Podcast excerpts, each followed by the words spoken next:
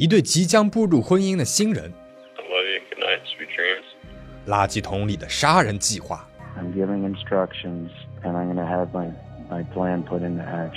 迟来的订婚钻戒，他为何在法庭上对着前妻说我爱你？大家好，我是 Wayne，今天我们来讲一个世纪渣男的精密谋杀被前妻一招撞破的故事。谢谢本频道超会讲故事小伙伴二十的激情投稿。哦，对了，我们最新的会员影片《香港模特白骨案》上线了，还没有看过的小伙伴记得收看哦。二十五岁的帕特里克·德拉瑟达生活在佛罗里达州的德尔托纳，和父亲麦克斯一起从事着建筑承包行业，生活过的是平平淡淡，但是也有着满满的盼头，因为再过不久他就该迎来自己的大日子了——和未婚妻杰西卡·德瓦尼的婚礼。二零一七年六月，帕特里克在网络上认识了在银行做出纳的杰西卡。见面之后一见钟情，成功奔现，热恋了六个多月。帕特里克向杰西卡求了婚，两个人早早就选好了度蜜月的地点，就在那温暖宜人的西棕榈滩。他们期待着来年的婚礼，准备好踏上了人生的新旅途。帕特里克为杰西卡定制了一枚钻戒，想象着亲手为爱人戴上的场景，静候着婚礼的到来。二零一八年的二月二十七号早晨，帕特里克从睡梦当中醒来。这一天呢，只有他自己一个人在家。父亲一大早就出门了，赶去了一百多公里以外的建筑工地。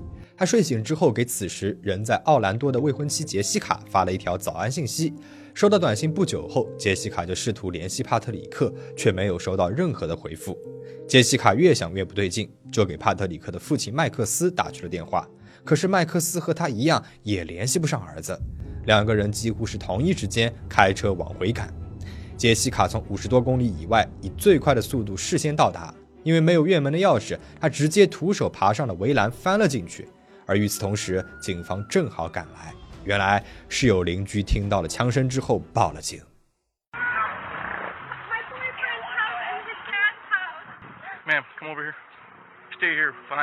走到了前门一看，此时的帕特里克正倒在了血泊当中，没有了呼吸。初步判断是被一把来福枪射杀，其头部、脸部、胸口、髋部四处中枪。由于凶犯携带杀伤性的武器，犯罪现场四周又都是密林，无法确定嫌疑人是否还在周围逗留。警方就派遣了直升机和持枪小队进行了一番搜查，然后封锁了现场。从现场来看，枪口和帕特里克只隔了一层玻璃门，玻璃碎了一地，尸体旁边还散落着两枚弹壳，而帕特里克身中四枪，说明凶手应该是带走了其中的两枚弹壳。子弹的型号呢为三百 BLK，常用于半自动步枪，比如有着平稳精确火力输出的 AR 十五来福枪。屋子里面有被翻动的迹象，帕特里克的电脑不知所踪。同样失窃的还有房子外监控摄像的硬盘。凶手作案的时候非常小心，没有留下任何的 DNA 证据。警方怀疑这是早有预谋的谋杀行为。他们了解到，这其实并不是帕特里克第一次遭遇枪击事件了。此前，附近的一个邻居在某一天晚上闯入了帕特里克家的院子里，一边嚷嚷着这片地啊是他家的，一边朝着房子连开了好几枪，貌似是精神有问题。所幸的是，没有人受伤。此人随后呢也被制服了，这是目前为止警方能够找到的唯一有动机杀害帕特里克的人。然而，这个人在案发当天因为犯了事儿被关押在警局，有明确的不在场证明。没有过多久，帕特里克的父亲麦克斯从建筑工地赶了回来。冷静下来的麦克斯告诉警察，自己今天早上接到过一通快递电话，说是有一件帕特里克的包裹即将送达。他也没有多想，就发了一条短信给儿子，让他记得签收。但是帕特里克始终没有回复父亲，或是说没能够回复。警方检查了帕特里克的手机，发现了几通可疑的留言，而这几条留言成为了案件的突破口，因为来电者是杰西卡的老熟人了。I talk to you soon. I hope. 虽然来电没有署名，但是这个声音杰西卡永远也忘不掉。他给出了一个名字：格里高利·本德。本德五十岁，是奥兰多一名风险对冲基金经理，和帕特里克是两个年龄段、两个阶层的人。他们之间能够有什么交集呢？直到杰西卡说他是我的前男友，众人这才恍然大悟啊！杰西卡说，她和本德交往过将近八年的时间，而他对本德的评价基本上可以用四个字来概括：阴魂不散。二零零九年，杰西卡刚刚二十出头，四十二岁的本德则已经步入中年，事业有成。两个人通过网络相识，本德幽默风趣、成熟聪明，很会讨女孩的欢心。但是他有一个致命的缺点，控制欲极强。交往没有过多久，本德的本性呢就暴露了。只要杰西卡和男性有交往，不管是工作还是交友，本德就会跟踪对方，把男方的背景给调查的清清楚楚，以此来威胁杰西卡。如果再和别的男人有来往，他一定不会放过对方。本德呢还喜欢玩枪，家里大大小小的收藏了十几把，所以他的威胁绝不是吓唬人。二零一六年，杰西卡和本德订了婚。但是他并不知道，此时的本德竟然过着双重生活，不亦乐乎。这一年，本德因为身体原因做了一场大手术，杰西卡担心的赶到了医院去看望。可是没有进病房，他就看见本德的床边正坐着一个女人。两个女人面面相觑，都问了对方一句：“你是谁？怎么在这儿？”杰西卡说：“我是他的未婚妻。”说完，还给对方看了一眼手上的戒指。没有想到，对面的女人也伸出了手上的戒指，说道：“我是他的老婆。”这个自称是本德妻子，实际上也确实是他妻子的女人，叫做戴马拉·桑切斯。杰西卡立马意识到自己是被小三了，而这一被啊，就是八年的时间。他识趣的离开了医院。一个星期之后，本德这才打电话向杰西卡解释所谓的缘由。他说自己和戴马拉的婚姻只是一场交易。戴马拉是拉丁裔，她为了让儿子获得当地的教育资源才嫁给自己。杰西卡听后告诉本德，如果他所言属实，那么就在年底之前离婚。结果呢是可想而知的。看清楚了这个渣男真正面目的杰西卡，把钻戒物归原主，解除了婚约。分手一个多月之后，他遇到了自己的真命天子帕特里克。帕特里克和本德完全是两种人，他温柔体贴，尊重信任杰西卡。两个人在一起的时光只有温馨和甜蜜。不过，杰西卡的心里总是隐隐担忧，那些本德说过的话始终在他的耳边萦绕。然而，终究是怕什么来什么。几个月之后，本德在脸书上刷到了帕特里克的账号，他的头像主页全是和杰西卡的合照以及两个人订婚的帖子。本德开始疯狂私信帕特里克，威胁他离开杰西卡，一会儿说要雇佣杀手做掉他，一会儿呢又说要亲自动手。但是帕特里克没有退出，他和杰西卡收集了本德的威胁短信、电话等证据，去法院申请了限制令。法院勒令本德远离杰西卡和帕特里克，不准接近他们，停止给他们打骚扰电话，并且要求本德上缴家中的所有枪支。这之后，他确实是消停了。直到案发的那一天，本德几个月来第一次给杰西卡打去了电话，不过杰西卡并没有接听。而几个小时之后，帕特里克就被发现死在了家中。在警方的安排下，杰西卡给本德拨回了这通电话。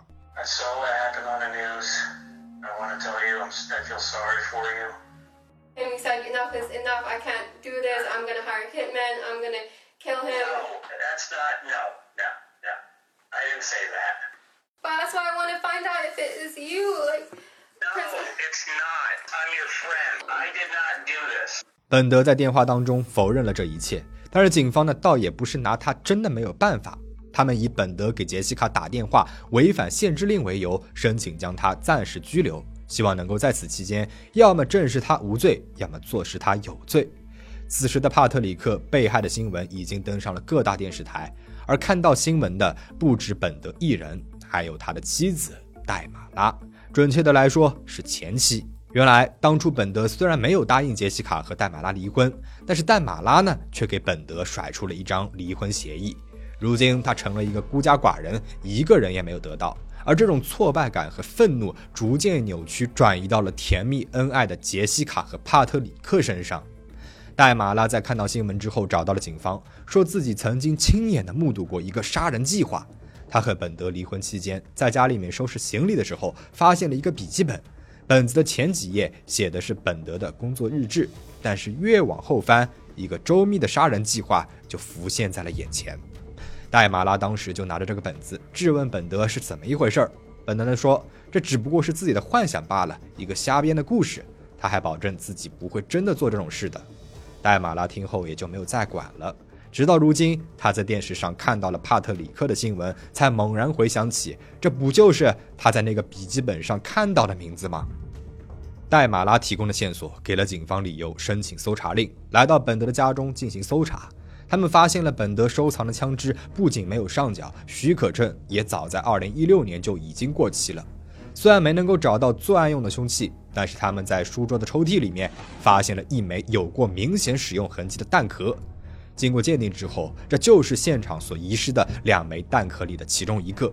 那另外，书房里面的垃圾桶里面有几张揉得皱巴巴的纸，最上面那一张是一份图文并茂的杀人计划，包括从奥兰多到佛罗里达要走哪条公路，再从哪一条小道进入帕特里克家的院子，帕特里克家的房子结构、院子布局、门的朝向都清清楚楚地画在了纸上。除此之外，纸上呢还写了需要注意的细节，在第二双鞋底贴上胶带，防止留下足迹，等待确认他一个人在家，然后给手机关机，扔掉衣服、车牌、追踪器、手套。警察甚至都不敢相信，这样重要的证物居然被如此潦草地扔在了垃圾桶里。他们按照本德写的计划，推导出了整个作案过程。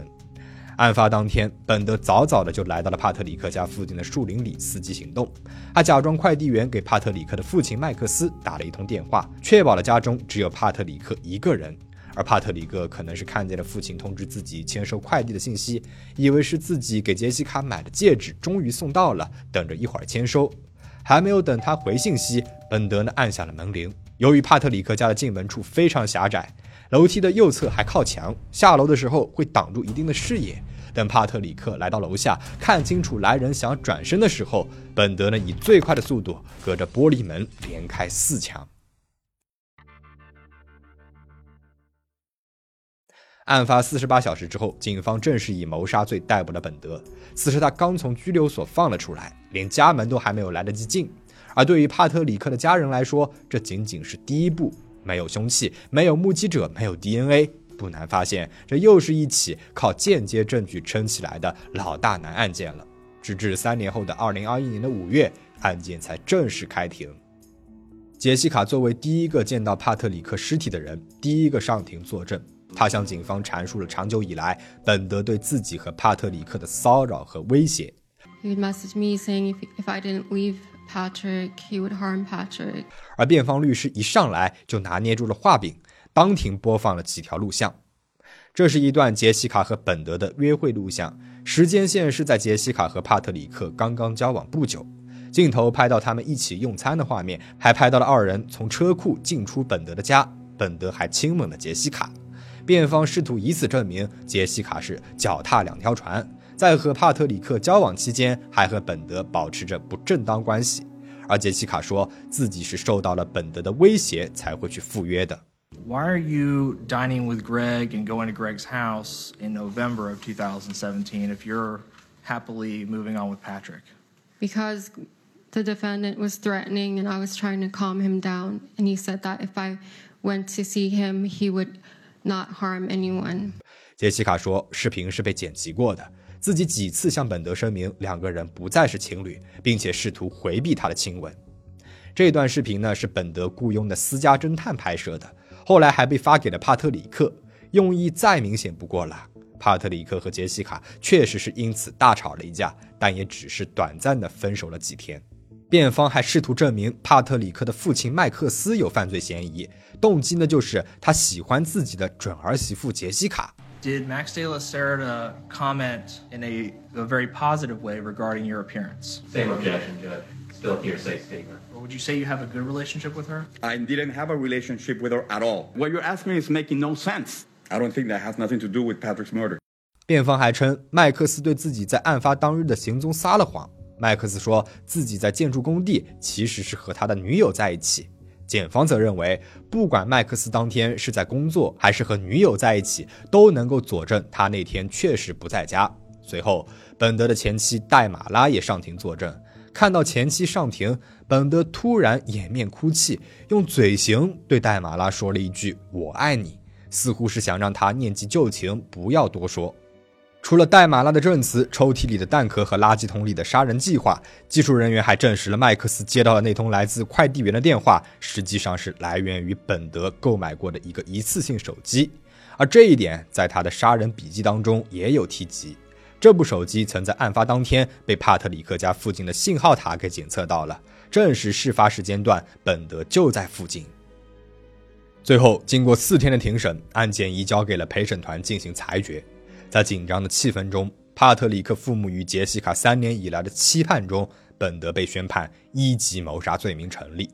听到宣判的帕特里克父母泣不成声，而本德呢，则看着杰西卡，脸上毫无波澜。虽然本德的律师称将会以警方搜查理由不充分为由进行上诉，但是根据佛罗里达州的法律规定，一级谋杀罪将被自动判处无期徒刑，不得假释。所以不出意外的话，本德将在佛罗里达州的黑水河惩戒所里度过他的下半生了。帕特里克过世两个月后，他日思夜想的戒指才姗姗来迟。三十岁生日那一天，杰西卡为自己戴上了戒指，见证了这场审判。尘埃落定后，帕特里克被家人葬在了西棕榈滩，以这样的方式陪伴着杰西卡，共赴他们的蜜月之行。